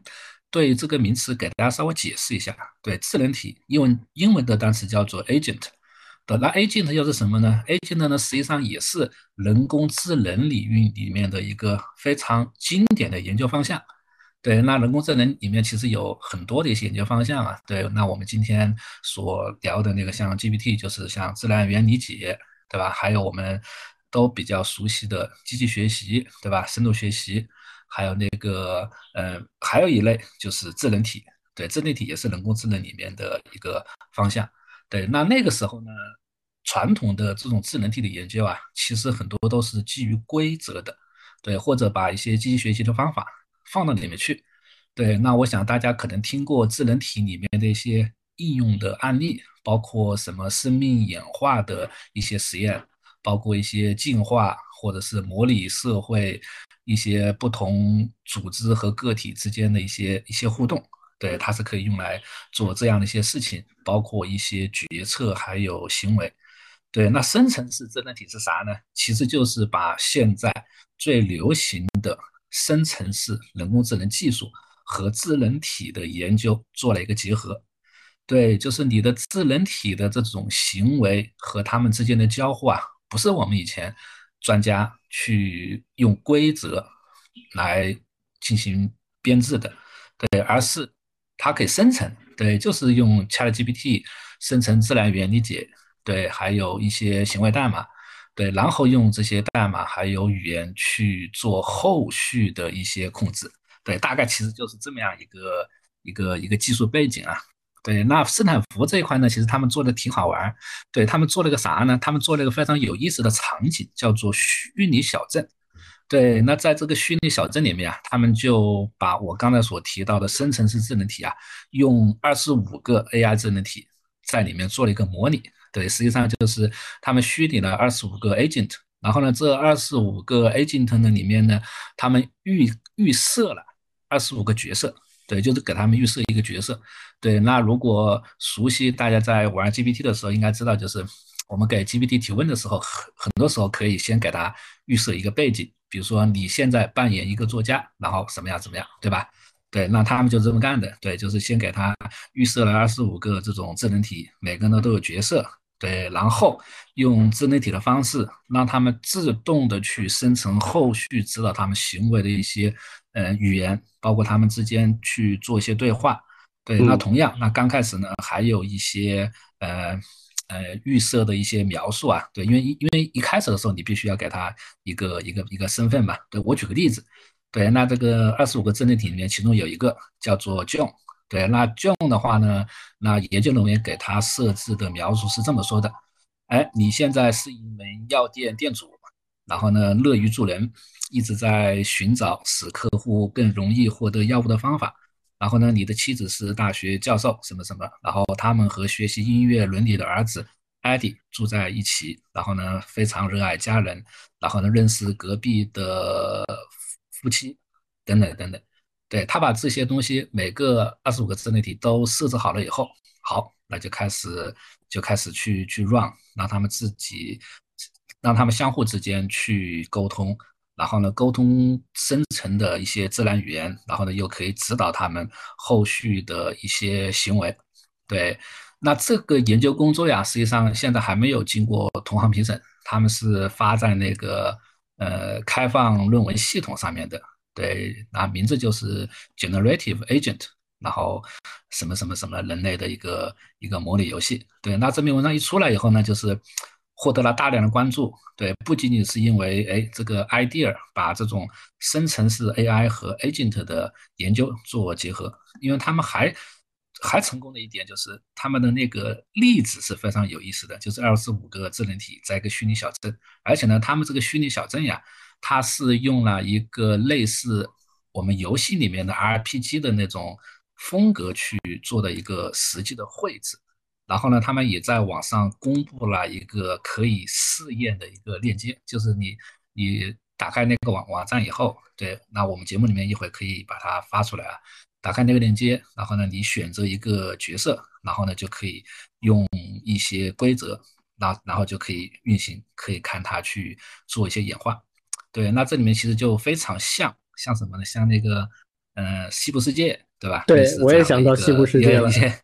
对一些场景，对，因为这个工作还挺早的，反正现在很多的一些讨论，包括他们自己也在聊后续能够做些什么事情，是不是能够真的像我们所提到的，能够有一些比较涌现的一些东西出来，包括我们自己也没有看到的。对我，我是觉得这个还。还是特别有意思啊！我们后续也可以持续去关注这件事情。嗯，这个是我的分享。这个想象空间就太大了。对，这个这个一门新的学科，我觉得都是可以建立的。就比如说叫做呃模拟社会学，或者叫做哎对对对对 AI 社会学。因为因为嗯，社会学本来它就长期以来都在使用类似的研究方法。嗯。现在只是这个研究方法，它如果真的能够借助生成式 AI 来实现的话，它能够避免以以前这个方法里面的一些弊病。以前这个方法里面的弊病就是参与的实验的人，他没有办法完全按照实验者的设定来工作。对，它会有很多噪音，就相当于是，如果是我们呃理工科的这个研究的话，就相当于数据噪音啊。社会学的研究里面，它这些噪音就更难识别一些。如果说是真的能搞成像西部世界那种东西的话，那它就是可以做很多非常严格的定域化的和定性化的实验甚至甚至有一些我们可以去做所谓的政策模拟，就是什么什么政策先模拟运行，就在这个虚拟小镇里面运行，对啊，然后看看它最后老百姓是啥反应。这个这个想象空间太大了。它现在只是二十五个，如果它能扩展到比如说两万五千个人的话，那就能搞很多很多的事情了。嗯，当然这个还是我我个人觉得啊，可能还是一个起步阶段啊，就还要再看，嗯因为这个会产生连带的问题还挺多的，很可能搞一阵子之后，不是触发一两个新理论了，可能会 就是 他会提出很多很多问题，然后这些问题里面就会诞生很多新的学问。反正这个事儿也有些学科有些学科就要翻篇了，或者甚至就被颠覆掉了都有可能。对，然后就会产生很多新的学科。对，嗯，这个是非常有意思的。如果只停留在写程序这个角度的话呢，虽然我们这些程序员们很开心啊，但是它的社会影响还是有限。但到这个层面的话就不太一样了。这方面不得不佩服啊，就是美国人还是搞这些东西是非常的有灵感，而且也敢搞敢做。嗯嗯，是的，我觉得我们国内的相关部门可以牵头学起来，这事儿中国人做起来只会更容易。蛮适合，对，也蛮适合来做的，包括而且其实符合我们现在的政策导向，就是我们嗯现在谈数字政府，已经谈了很多年了。我们在很高层的级别上做政府的大数据和 AI 辅助决策的尝试，已经有一段时间了。其实我们的高层很重视这个方向，因为这个跟反腐有关。嗯，我们现在的逻辑很强调所谓的怎么击败历史周期率，然后最后的结论就是反腐和自我革命。嗯，那人的劣根性，人的这个本性里面恶的部分是很难消除，对不对？那怎么消除呢？啊、大数据和人工智能辅助。这是一个挺重要的分支。其实，好，那说到这个呢，我前面不是跟大家说嘛，我们刚刚给我们的音频的服务器搬了个家，所以这个过程当中，我也把以前老的我们的各期的节目也都看了一遍。这个老庄正好也在回顾以前老的一些节目，然后我们就发现，其实我们第一期节目就聊了一个跟人工智能有关的话题，当时讲的是 AlphaCode。现在都想不起来 AlphaCode 是啥了。对嗯，对，我要回忆一下，这是啥东西啊？啊、我们一年多以前聊的啊，然后当时这个王老师还说了，说哎，这个东西对我们一直很关注、很想做的计算机全民教育是有关联的，而且很可能对这个有帮助。啊，那个时候我们对 AI 发展的很多判断，其实跟现在又很不一样了，而且我们那个时候根本无法预测到后来的 AI 的到目前为止一系列的发展。我发现没事儿回顾一下以前我们自己讲过的东西，还挺有意思的。啊，所以今天我们再来说一说跟这个有关的话题啊，就是当时我们怎么看待 AlphaCode 这样的一个系统。那现在的 AI 跟它比起来，又有什么样的变化？是不是也对我们很关注的，比如说计算机全民教育这个，呃，有全新的一些可能性，或者一些全新的认识？这个王老师怎么看？对我我先说一下，对我也稍微回忆了一下，然后查了一些东西，就是像 AlphaCode 和我们现在的 ChatGPT，对它里面其实可以有一个共通的地方，就是如果在编程这一块，其实他们都是可以做那个编程自动化的一些工作的，对不对？而且呢，嗯、这两个工具它的背后的技术原理其实是非常高度一致的，都是利用大语言模型生成式的技术来去做这种代码生成。对，当然他们有不一样的地方，就是 AlphaCode 呢，它的那个重点应该是在 code，而且呢，它主要是编程的那种语言，还有学习，然后生成。对，那那个 ChatGPT 的它的重点应该是在 Chat 这一块，对吧？然后呢，明显的是可以进行多轮对话。然后呢，如果你是呃在涉及到编程的方式，它就可以给你输出编程的一些一些模式。嗯、我觉得这个还挺有意思的，就是当我们前面说到那个 AlphaCode 的时候，对它可能更像是一个专业领域的一个那个代码生成工具，对，嗯就是因为它只是专注在代码这一块嘛。对，所以说呢，当时能够产生的一些效果，包括在一些编程比赛里面取得的一些成绩，对你那同样也是非常惊艳。所以说使得我们当时是一下子就能够关注到。对，所以说呢，我们当时也在畅想，哎，那这个东西等它能够和学校的编程教育进行结合的时候，其实能够大大提高，比如说作为一个老师的助教，或者是呃老师的或者是学生的一个编程助手，对，可以大到提高到他的一个编码效率。对，包括在职场里面也是可以。对，那 ChatGPT 的这一块呢，其实感觉的延伸度又更宽泛了。对它。不仅仅是可以做到那个 AlphaCode 做的事情，对，当然这件事情其实有有争论的，有一部分说，呃啊那个 AlphaCode 在专业度这一块还是要略强一点，但是呢，明显可以看到像 ChatGPT 的这种呃人机对话模式，使得它能够做的事情要大大的，它的空间要大大增多了，对，包括我们刚才所提到的，你甚至可以指挥一个 ChatGPT 去。和那个另外一个 ChatGPT 去交流，指挥它去做一些事情，而且呢，自然语言自然语言的这种门槛其实是大大的拉低了。对，不光是在编码场景，你可以在设计场景、原型场景，甚至一些营销场景，对吧？里面都可以去去用。这样的话呢，你你其实更是一个这种全站的这样一个一个一个人，并且呢，能够把这些自动化的工具在这些不同的环境里面都能够用起来。包括整个甚至整个软件工程，对我觉得这个很快的就 让我们进入了一个类似新的世界。对，包括它能够支持我们教育里面能够做的教育的事情啊，就是从比较窄的编程的这样一个小的场景，能够能够几乎复制到所有的课程里面去，包括一些实践，嗯，对吧？我感觉这个这个还是变化太快了，嗯。我先说这几句啊。其实我觉得 ChatGPT 跟 AlphaCode 它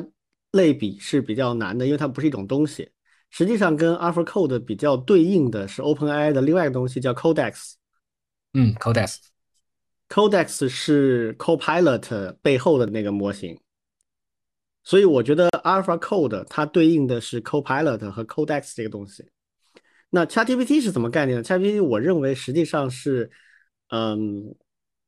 ，OpenAI 把它的 AI 的成果，尤其是大语言模型上面的成果，把它整合到一起，然后通过一个自然语言的人机界面推出来的一个方式。所以，ChatGPT 背后肯定也接入了 Codex 这样的东西。就是 ChatGPT 可能是有好几个不同的东西把它糅合在一起，然后用一个统一的对外的界面。这个界面是一个。就是我们现在的人机界面是人类鼠标点击，或者是输入一个什么命令，其实我们跟计算打交道都是这样的嘛，对吧？那 ChatGPT 开创的一个全新的人机界面就是自然语言，自然语言对。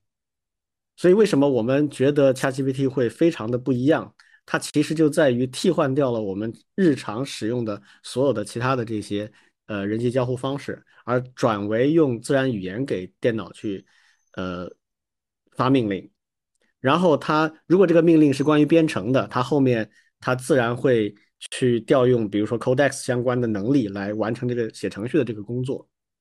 但为什么最开始 Copilot 它的效果没有那么好呢？其实是因为我们在告诉 Copilot 做事情的时候，这个自然语言它的理解跟不上。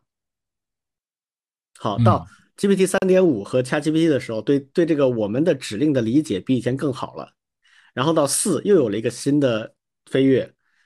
那实际上说白了是计算机理解我们的意图这个层面上在提升，也就是在人机互相理解的界面这个层面上在提升，而具体写代码这个东西呢，可能最后还是落地到 Co Codex 这样的技术，而 Codex 这样的技术跟 AlphaCode 我觉得实际上是一个 level 了，它没有很明显的差距。所以回到刚才说计算机全面教育的话，那是要教育这个话题，我们说我们在做。教和学的工作的时候，它具体涉及到的那些技术，其实没有产业里面使用的那么深、那么广。它甚至只要举一些合适的例子就可以了，它不一定要做那么深入、那么具体的呃分析。所以，教育里面人和人之间的语言交互和这种深刻的理解，反而是一个更有挑战的事情。举个例子来说，有个学生啊，他做一道题做错了，然后老师就问他：“你为什么会做错呢？”学生自己当然不知道自己为什么做错了，他可能会说：“哎呀，我粗心。”啊，或者他说：“哎呀，我没看清楚题目。”但是有经验的老师和没有经验的老师，这个时候就会有非常大的分水岭。有经验老师就会看出来说：“哦，你其实根本不是什么粗心，你就是某个关键概念没有理解对。”那没有经验的老师呢，就就分析不出这些东西来，他就也会简单的推论为：“哦，你粗心了。”所以为什么我我们经常会看到说：“哎，这孩子别的都好，就是粗心大意。”其实哪那么多粗心大意啊？绝大部分真实情况是他就是某些关键概念没掌握。但要识别出这一点是不容易的，这是教育学里面一个很大的挑战。那计算机做这种事情，当然不是靠经验，它是要靠一系列的试探，跟你的来回的这个往返的一些交互。计算机会问你一系列问题，你这个题做错了啊，这个地方你怎么理解？他会把这个题目的解答拆成，比如十步，每一个大的题目会拆成十个小问，每一问去考察这个学生的一个关键的理解点啊，一个掌握点。十个问题下来，就能够给出一张很清晰的诊断啊，说这个学生他就在某个知识环节是没掌握好的，需要强化，给他几个题目专门补这个环节，其他几个掌握的是好的啊。这种分析在教育学里面、测评学里面是关键的研究主题。嗯，所以我觉得，为什么之前我说啊，就是咱们这个要把这些 AI 应用到教育里面，需要一些定制化的开发，其实就是指这种类型的开发。就这事要计算机从头开始自我发现一遍，好像挺困难的，所以需要有一些指引。然后，但是这个基本能力它现在已经具备了，啊，这个是我的一个感想啊。就是换句话说，可能是呃，我现在跟我们第一期节目的时候相比，想的更清晰的一些部分是这样的。老庄呢，怎么看？我有一个大的猜想，也是涉及到我们前面在说到吴军的事情。就吴军对于大语言模型最大的一个误解，他还是按照这些 AI 的分门别类的能力去去理解这个大语言模型能干什么，不能干什么。但是其实我们最早用 AI 来模拟人的时候，其实是想模拟人脑的。人脑从来就不是说我我有什么分区啊，这个什么那个什么，它其实到后面都是混在一起的这些能力，就是一个人脑就有这么多能力。那么现在到了。这个大语言模型的这个 ChatGPT 以后，我们也开始发现了一种叫涌现的现象，就是一个模型它能够涌现出多种能力，而且它可以混在一块用。你可以在一个问题里面既让他思考逻辑，也让他写代码，甚至还让他最后给你一个综述，都可以。那么这代表着什么呢？代表着其实很多能力，我们一开始人就是人类想要去模拟。A 就是要想要用 AI 去模拟人类智能的时候，一开始觉得事情太复杂，我只能分别处理。到后面，也许我们最终就把它混在一起，一口气全给它端掉，就全解决了。这产生一个什么联想呢？就是在教育里面，我们现在的教育说到底还是分科教育，就是分语文、数学、计算机，然后甚至再分编程语言，什么 C 语言、Java、Ruby，分开分开教育。那么未来有了 AI，有了大语言模型的 AI 辅助的教育，是不是分科就不再重要？这是这是第一个猜想。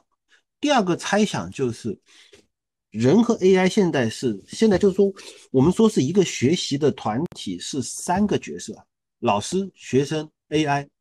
如果这三个角色 组成的是一个有机的整体，他们怎么样共同学习？就不是说，哎，我我以这个 AI 作为工具，我去教学生，也不是简单的说学生用 AI 来工具来自学，而是假设他们三个是一个共同体，他们怎么互动，会发生些什么？就在这个当中，AI 能帮上什么忙？他可能也也可以帮老师，也可以帮学生，甚至他可以帮一个团体。就是当我们去想象一个未来的教学的时候。可能不是在现有的教学模式里面想想这里加一点 AI，那里加一点 AI，而是就像是两个人的家庭变成了三个人的家庭一样的，完全变掉。我没想好，我这是随便联想。嗯，这两个问题啊，我我我觉得是这样哈。首先第一个，嗯，这个大脑是分区的啊，这个是有生物学上的我知道大脑充分的实验的这个判断的，对它是有功能分区的，对而且是互相协同的，对啊，所以我们直接去模拟大脑，我觉得是挺难的，这条路基本上很难走通，嗯嗯，然后在教育里面为什么要分学科？这个并不是我们从教的角度出发要去考虑的，而是从学的角度分学科，是为了让学习本身变得容易一点。嗯，就是你在一个学习的角度，你当然希望你学的东西越简单、越单纯越好，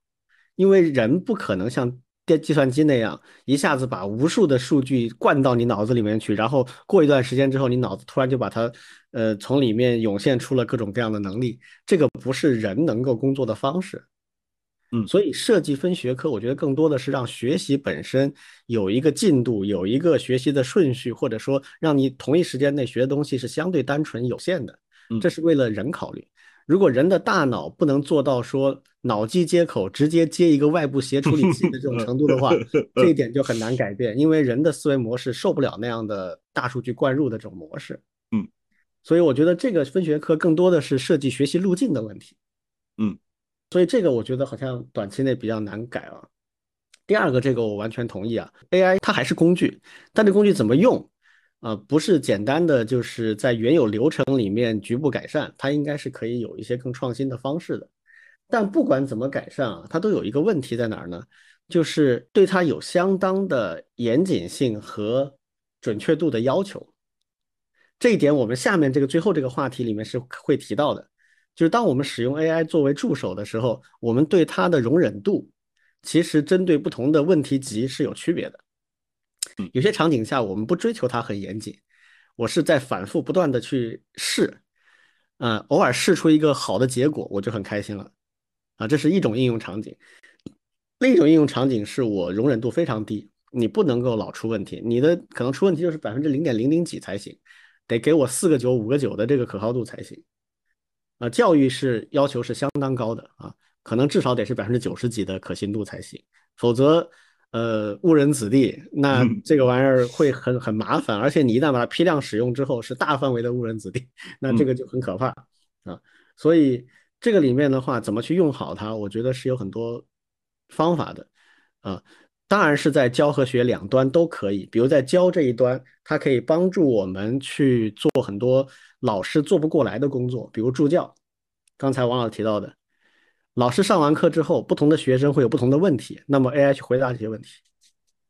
啊，这个就是马上就能够体现出来的一个好处。但是怎么做到这一点呢？而且回答问题不能乱回答，要相当高的正确率才行啊！啊，这这是一种。那学的层面也是的，比如像我刚才说的自我诊断。学生考完试了，或者学完一个单元了，那么通过 AI 来做一个自我诊断，知道自己学的状况如何，然后去做相应的增强练习，然后再来一次诊断，哎，发现自己提升了，啊，这个对学生的激励效果是非常明显的啊，这叫做自反馈。教育里面的自反馈是我个人认为是最重要的一个环节，就是它既能激励你不断学习，继续学习。它也能够提升你学习的效率，就是你不用在你已经掌握的事情上面浪费时间嘛。啊，同时你每一次做了一点什么事情之后，哎，去做一下自我评估，发现你提升了，这个时候你的动力就会很强。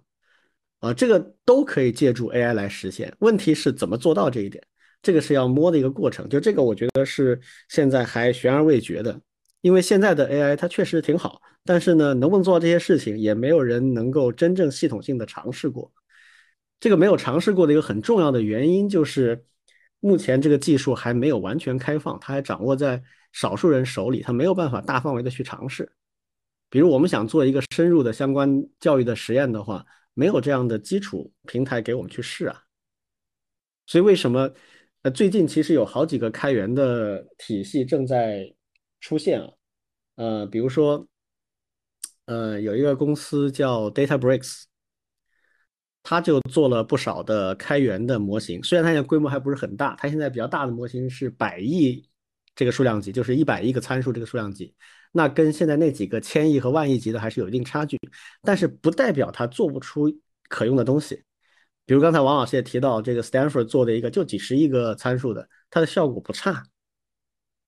说明有一些 fine tuning，有一些这个精调的工作之后，不那么大规模的，甚至在个人电脑上可以部署的一个 LLM，它也许在特定问题上就是可行的。这个我们现在人类还没有搞得特别清楚。啊，所以呃，这但这种是完全开源的，比如说呃，他们搞的那个叫 Pythia 啊，P Y T H I A，这个模型基础之上就有很多人，因为它是开源的嘛，所以就有很多人在这个基础之上去做了进一步的精调，然后出现了不同的东西，比如他们自己最近做了一个叫 Dolly 啊，Dolly 二点零，这个上面它也是一个百亿级参数的一个模型，但是他们现在测试的效果觉得还可以，因为它完全开源，所以很多人也开始玩它。这个就是，呃，说白了就是当年安卓跟 iOS 打架的这个原理，就是你很强大，你领先很多，啊，当年 Jobs 在推出 iPhone 的时候说 iPhone 的硬软件一体技术至少领先五年，他这个五年说的太精准了。二零零七年 iPhone 出现，到一二一三年正好是安卓跟 iOS 水平追的基本上到一个 level 的时间，就靠开源，所以我现在挺看好他们这个方面的一些前进啊。还今天早上我看到一个新闻，叫 Open Assistant，它的目标就是做一个完全开源的 ChatGPT。它刚开始做，呃，所以它这个东西还，嗯，就是没有办法很很成熟让大家去试。但是为什么有一些人看好它呢？因为它背后的这家公司啊，它是专门做开源的这种大规模的数据模型的那些基础数据的一家公司。它是一个开源的组织，叫 Lion，L-A-I-O-N，这是一个缩写啊。这个缩写的意思是 Large Scale Artificial Intelligence Open Network，就是大规模人工智能开放网络啊。这个组织它搜集了很多跟这些大规模模型有关的一些数据，然后现在开始要利用这些数据来做这么一个呃完全开放的 ChatGPT。他们也刚刚起步。说不定还不如我们百度现在的状态，但是因为它是开源的，所以我觉得给到他们。李军，我汇报一个数据啊，这个 Open Assist 现在在 GitHub 上面已经有二点二万个星了。对，它是昨天 公开的。太吓人！昨天公开啊，就十几个小时，不到二十四小时就两万多个星。嗯，就说明这个传播速度，嗯，这就是 Open Source 的 power，就是你再好，我用不上，跟我没关系。你哪怕是个 baby，但是我可以参与进去，那就不一样。所以，我我觉得，呃，国内的几个大厂商现在都在推自己的 LIM，这是一条线啊。第二条线是开源这条线。如果这些东西都起来的话，可能很多东西我们就可以去试了。那说不定就能回答刚才老庄说的那些问题，就是具体在教学的过程当中怎么用进去是最好的。这个需要教育学的专家、计算机的专家，还有一线的老师们。就是要一起来做这个事情才行。OK，那我们就顺便就过渡到我们最后一个话题，就是 AI 到底它能够和应该怎么去帮助人类？我个人的一个观点啊，我先说一说，就是我现在越来越有一个体会，就是不管现在的 AI 怎么发展，甚至在可预见的未来几年里面，AI 都更适合作为一个 assistant，而不是一个 delegate，就是。你可以把它当助手，但是你不能把它当做一个完全的委托，就是你把这件事情完全扔给他，甩锅不管了，他去搞定啊！哪怕现在 Auto GPT 就是这个目标啊，就是让他自己去指挥自己干事儿，遇到错误自己撞墙了，自己去调试啊！这个我觉得挺难的。为什么挺难的呢？就回到我刚才说的，人们的工作啊，它是容忍度是不一样的。我举个例子，就是最近我感悟的，就是玩游戏感悟出来的。其实人玩游戏是有不同的玩法的，比如最近我在玩一个游戏叫卧龙啊，这是一个有一点难度的动作游戏，就是你要去打怪的，打怪这些怪都很厉害，你要练习你才能打得赢他们，不是那种噼里啪啦就是无双横扫的啊，这是属于那种呃有一定的动作门槛的游戏。好，那么玩这个游戏我是怎么玩的呢？我就是慢慢打，对吧？死了重来啊，在死当中去不断的学习成长。然后你死的过程不光你可以练你的技术，你还可以积累一些装备，啊，你装备上去，那容错就高了嘛，啊，你就对方打你就没那么疼啊，本来是一刀砍死你，现在两刀甚至三刀都砍不死你，那你就有很多机会，呃，喝药然后继续，啊，那这种玩法的好处呢，就是我总能过关，啊，我打了一百多小时了，这个游戏已经二周目打完了，就是先。通关一次，把所有东西都搜集齐了，然后它就会提供一个新的难度，更难的难度，然后你打这个新的难度又打通一遍啊，一百多个小时。然后最近我还发了一些视频到 B 站上，你去看那个视频的话，你会发现啊，这个呃李俊好厉害啊，这个打的这个老怪无还手之力，一分钟就把他干掉了，非常的爽。但是你不知道，我其实死了十几次才得到这个效果，对吧？你就反复试嘛，总有一次你发挥的好的，他发挥的不够好的，你就过了。这个乐趣有没有？当然有啊！我传视频的时候爽死了，对吧？呃，很开心，而且我。打这些视频的时候，我的装备已经相对来说是所谓毕业装了，就是非常好的装备了啊，伤害也很高，防御也不错啊，这是一种玩法。这种玩法有没有乐趣？很有乐趣，而且也没什么压力，没什么负担，对吧？好，还有另外一种玩法啊，叫速通。所有这些游戏都有一种速通的打法，叫 speed run，就是我以最快的速度打通这个游戏，然后有一个世界纪录，大家都去竞逐这个世界纪录。啊，现在这个卧龙这个游戏世界纪录速通的世界纪录是多少呢？我打了一百多个小时，他们现在速通的记录是一小时二十七分钟，操，操好远，就是一个半小时以内可以把这个游戏打通。他打通的办法就是，首先他会跳过很多内容，很多他都不打了，直接跑过去啊，通过特定的路线或者特定的方法，他也跑过去，然后直到最后去打 BOSS。但这样的打法的问题是你过程当中都不打，那你没法升级，对吧？你也捡不到很多装备，你只能用很初级的装备、很低的等级去挑战一个很强的 BOSS，对你技术要求很高。好，那而且还有一些 BOSS，它的是有随机性的，它一会儿出这个招，一会儿出那个招，出这个招可能比较好挡，出那个招就很麻烦。那如果可能的话，你最好能够限制它的这个随机性，就是你最好有一套办法，上来就。按照这个套路，这个套这个套路，然后这个 boss 的呃出招就会相对比较可控，这种就叫定番，就是按一定的路径就可以一定打过他的，这种最好。但有时候没有，没有那也只能考你的技术和运气了。好，那么在 speed run，在这个速通的这个打法当中呢，对稳定性的要求是极高的。一个半小时，你可能打到一个小时，突然出了一个小错误，你就挂了。挂了之后，你就不可能破纪录了，你只能从头来。所以在速通当中，这个你选择的装备、你使用的武器、你使用的招数，然后你跑这个图的路线，以及你打 BOSS 的这个方法，都是尽可能稳定，它的容错是非常低的。那么现在我们回过头来说 AI，那么我们对 AI 的要求是什么？我们现在很多人在玩 ChatGPT 或者玩 GPT-4 的时候，他都是按照我刚才说的第一种心态去玩的，他就随便试试玩一玩。偶尔有错误，胡说八道无所谓，我我就忽略掉就行了。但是偶尔有一个很惊艳的结果的时候，我就很开心把它上传，啊，然后就完成了我的这个循环，我就很开心，这个事儿就就这样了。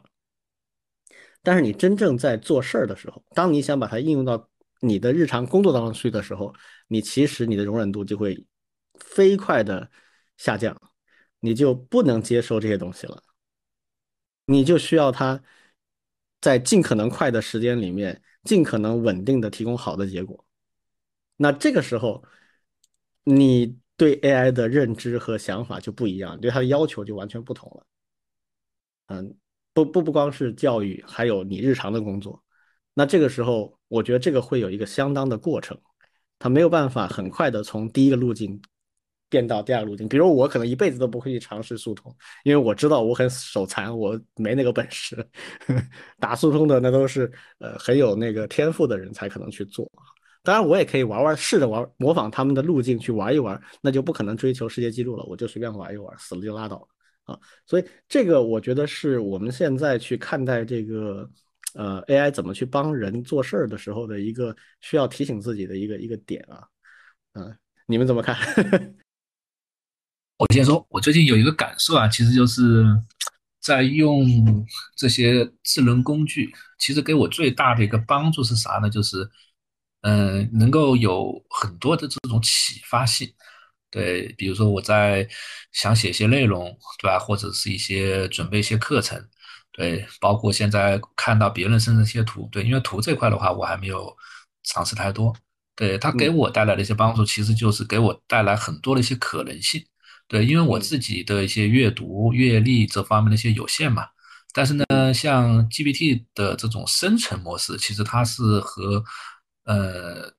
全球至少很大一部分的这种语料和他们的一些内容去生成的，至少给我带来了很多的一些侧面，包括我想不到的，对，或者是我想到的，但是呢一些细节我也不清楚的，对，它可以给我很多这样的一些启发。那有了这些启发以后，我可以去深入的再去做一些核对，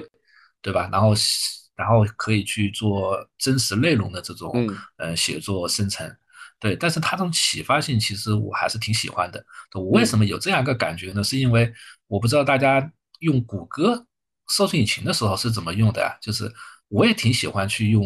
搜索引擎，甚至有时候去漫无目的的去搜一些东西。对我简单来说，就是以前我们搜论文嘛，论文的时候就是你输了一长串的关键词匹配，对它除了会给你返回。那一串关键词匹配的非常具体的链接下载地址以外，其实它还可以给你很多相关的一些文章，虽然不是语义上相关的，它可能就是从关键词的形态上去做一些相关。但是呢，即便是这样，你也可以从里面，比如说翻个前十页，甚至可以逃出或者是找到一些比较有意思的一些一些内容。这就是我所谓的。它会给我启发，但是呢，可能是会比较有一个耗时或者是费力的。对，那有了 ChatGPT GPT 以后呢，我感觉它的这种效率甚至会更高一点。对，它也许是胡编乱造生成出来的，但是呢，你只要一去核对一下，你是可以可以很快的去做一个筛选掉。但是呢，确实是能够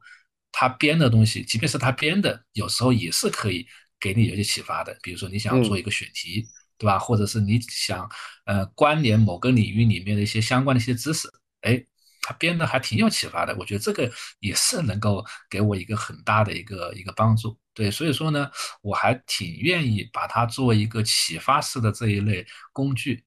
即便是他不断的唠叨唠叨有对有错，但是呢，是可以给我有不断的这种创作上的这种启发。对，这是我反正嗯最近有一个挺重要的一个一个感受啊。我觉得我们可以做一个事儿啊，就是我们来推荐一些在很严肃的场景下真正有帮助的 AI 的用法，不论是不论是这个 Learn by the UI 还是 Work by the UI，就是你用 AI 来帮助你学习或者帮助你工作的过程当中，不是我刚才说的那种比较休闲的玩法，而是真的正儿八经可以产生生产力，而且可靠性有保证的。比如我举个例子。你写博客的时候，你需要一些图片，那这个图片你又担心有版权的问题，那么你怎么操作可以生成你需要的图片？这个是很多人验证过的，而且完全可行的，这一定能帮你提升效率啊。OK，这种就是一个很好的、很好的一个 case，对吧？还有刚才那个王老师说的叫启发式讨论，这个其实说白了就是你跟人聊天嘛，而且你跟人家聊天的时候，相当于你跟很多不同风格的人聊了天，嗯。这些东西不是你立刻用在你的文献里面，但启发你思维，这个一定可以，一定 OK。还有最近我看到有一些人的实力，我觉得在写代码这个层面上，有一个我现在觉得比较可靠的，就是写单元测试。你灌一个程序给呃这个 GPT Four，然后告诉他说，你帮我这个里面的这几个函数写这个 Unit Test，这个好像我看到的实力基本上还挺靠谱的。就类似这种，它一定可靠，一定可以立刻拿来用，一定可以就放心的去用，没有问题啊。这个我觉得是是去去，咱们去开一个开放的协同列表来登记这种 idea，我觉得会挺有意思。对，我我们开这个现在已经有了，这个现在已经有了，有一些 wiki 就就就叫做我知道，我看到过，我看到过，但是。嗯，但是我觉得那个里面很多就是玩玩达不到我的标准，是的，或者不够常用，或者不够可靠。嗯，啊，这个这个没关系，反正就是这个我们可以去搞啊。嗯嗯，我现在用法是这样的，第一个是我用它来替代翻译，啊，这个绝对可以。对对，很好的场景，这是一个。对，而且我会要求他，比如说我在读的是一一本这个就是《正义论》嘛，就政治哲学类的书，我就直接说，请按照呃伦理学、政治哲学类的风格来翻译。嗯，他就会特别关心、关注到一些关键词，他就不会乱来。这是这是比一般的翻译要好得多。这个 Machine Translate 啊就 MT 啊，这个是。Machine Translate 这个很很有意思，它是呃整个自然语言处理这个领域里面的称为叫做呃试金石，嗯就是大家评判我们 NLP 这个发展到什么阶段了，就看机器翻译做到什么程度了。对，我我我个人经历过的上古阶段，那个是一个阶段啊，然后一个标志性的变化是那个 Deeply 啊，Deeply 出来的时候，我觉得是一个第二个阶段。对啊，Deeply 可以在呃不复杂的上下文里面做到相当好。嗯，然后现在呢，这个 GPT-4 为代表的这个呢，我觉得它是更多的融入了呃复杂的上下文和一些风格性选项。嗯，这个方面是 Deeply 现在还没有的，所以可能在现在相当于是二点五个阶段啊。什么时候到第三个我不知道，第三个可能就是真的能够像人的翻译，更像人的翻译。那那这个，反正现在的翻译，我觉得这个是非常实用了，嗯，比绝大部分人做得好。对的。第二个就是大量的书都都翻译的很差啊。第二个就是呃，他会帮我就是拾遗补缺，就是比如说我最近想写一本开源相关的书，然后呢，我就说，哎，我现在有一个提纲，你帮我看看怎么改进，他就会帮我再加一些东西。哎，我一看，哎，我在提纲里我没想到，挺好的，我可以把它加进去。这是、这是一个我跟 ChatGPT 直接聊的时候，他会给我补补的东西。另外，就有人基于这样的东西做了一个叫 Amy Man 的，就是也是一个脑图。它的玩法是什么呢？就是你先创建一个节点，呃，你本来是自己手工的加子节点，但是你现在可以让 AI 帮你加子节点，嗯嗯它就给你嗖嗖嗖嗖给你加了一堆子节点，嗯你可以一层层一层层的往下加，嗯嗯，这实际上就是都删掉分类学啊。对嗯对，不对就最多删掉，但是它会非常的有启发性的帮你补上一些东西。嗯，这个可以作为刚才王老师说的这种启发式交流里面一个具体可用的工具。它进一步细化了，而且工具更加特化。对，越特化的工具越好用，这个这个是一个经验。所以你刚才说这个直接用一个脑图的方式，哎，这个挺好的，它很适于结构化。然后最后怎么用它，那是你自己的事儿了。嗯，挺好。所以你看，就是我们与其去争论它的上限，不如看它现在能够做的事情，哪些立刻就能很可靠的帮我们，对这就非常有意义。还有第三个啊，第三个工作习惯的改变，就是现在我干点什么事儿，我都会有意识的去想想，哎，我这个能不能用 ChatGPT 来干，或者是类似的嗯相关的，或者是看看别人有没有已经琢磨出什么新的方法来。本嗯身这就是一种工作范式的变化，嗯它会发生巨大的不同，就是越来越多的人嗯就会去探索啊。你现在不能够假设他只能干三件事、五件事，你试试看呗，不行最多自己再干呗。嗯，这个是非常体现体现用我们现在流行的讲法，叫非常体现数字素养的高低。对，嗯嗯，确实，老庄现在这个思维模式就属于有很高的数字素养的人的思维模式。对的，如果，这个素养不够呢，那就不会这么去想啊。就是他不是很热衷于使用新的工具，而且比较害怕使用工具的失败啊。这个就嗯需要去试，试完之后总结，然后更多的人敢于去使用，这是有个过程的啊。好，我给大家补充一个很有意思的案例啊，就是最近啊，这个美军做了一个测试啊。美军其实现在他们美国的军工产业最近这十来年非常有意思啊，叫做软强硬弱，什么意思啊？就他们的硬件能力越来越差，因为去工业化嘛，嗯很多东西想做做不出来了啊。你像最近这个什么登月的火箭的事儿，还有他们那个高超音速导弹试验最后失败，一整个方案完全放弃掉的事情，都是跟硬件工艺有关系的。但是软件还是很强啊，这方面不得不承认，他们软件依然非常强。好，那他们怎么玩软件呢？就是用 AI 来辅助战场。那最近他们做的一个一系列的测试呢，是用 AI 来帮助空军战斗机的飞行员啊，在复杂的战场局面下做出决策。他们改造了他们几个很常规的 F 十六的这个战斗机啊，然后把它这些 AI 系统跟他们串起来，然后尝试了很多不同的 AI 算法，在不同的场景下、不同的算法提供不同的这个方案。啊，这个没什么，他们已经测试了很长时间了，这个说不定我们也在测试，只是没有公开啊。但是他们最近做了一个有趣的测试，我为什么觉得特别有意思呢？是这样的，他们在测试一个什么东西啊？就是测试飞行员对 AI 的信任程度。它这个体系它设计成这么一种状态，就是一个高度智能化的一个助手，但是呢，它不替代人啊，还是让人来做决策啊。就像前些时我在群里面分享过一个。呃，我们解放军报登的一篇关于 AI 的科普文章，那文章写的相当好啊，我觉得比很多这个科技业的人写的都好啊，非常严谨，而且也没有什么很夸大的东西。里面结论是一样的，就是最终主宰还是人，但是 AI 可以很有价值的辅助啊，提供很有价值的辅助。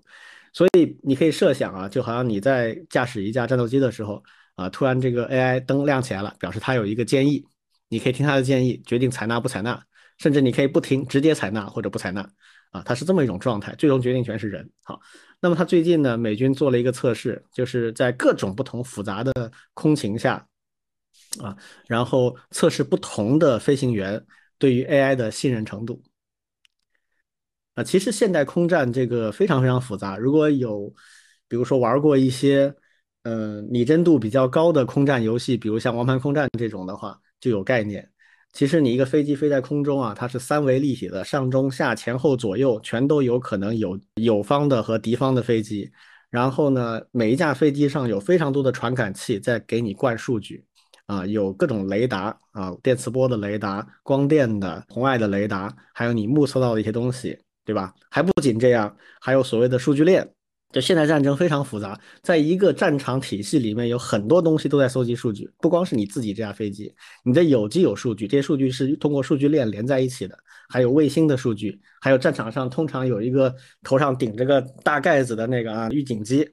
啊那个大盘子是一个大的雷达，它也会有很多，还有地面和海平面上面的，比如像我们很强大的这个零五啊，就是指挥舰，它也会有一个中心指挥系统，也会给你。扔数据，所以其实很复杂。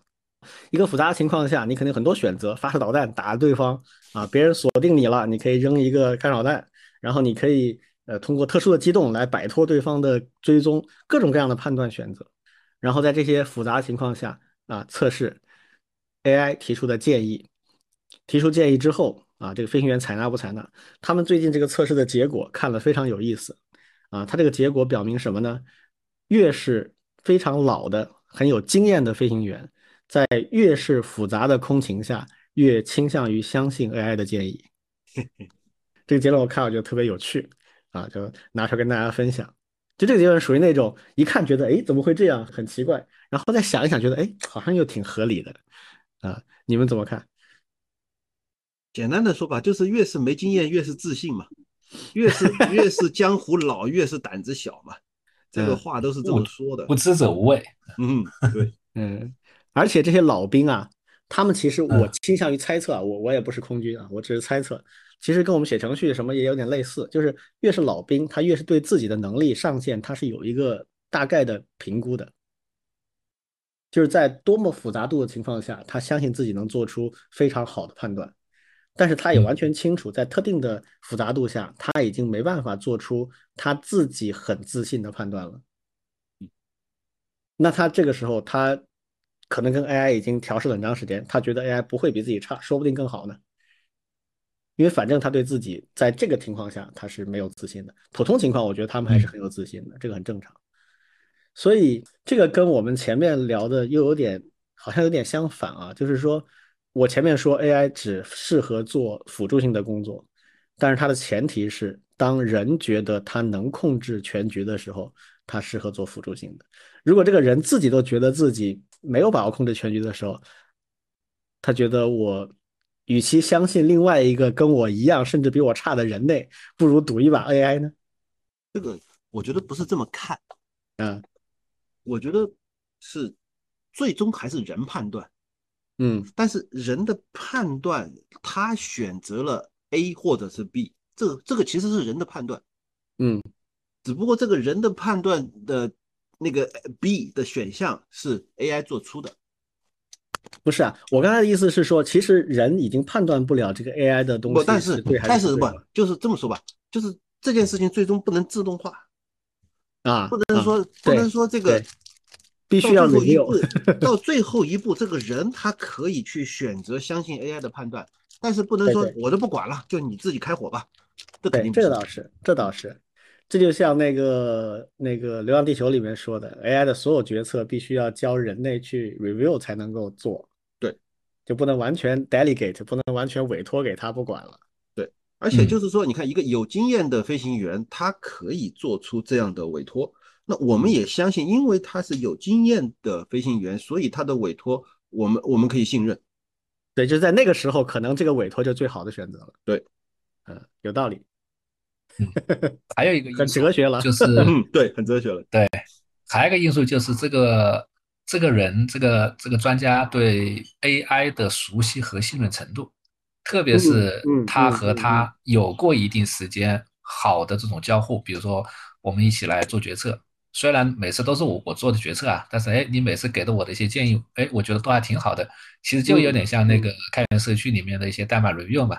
虽然是陌生人，但是呢，我跟你交互一段时间，我发现你是一个值得信任的。当我在一个复杂的问题上面，嗯，我可能自己也也不是那么清楚，但是呢，你给出来一个方案，那我可能是比较倾向于接受你的这个方案。对，我觉得这个也是一点。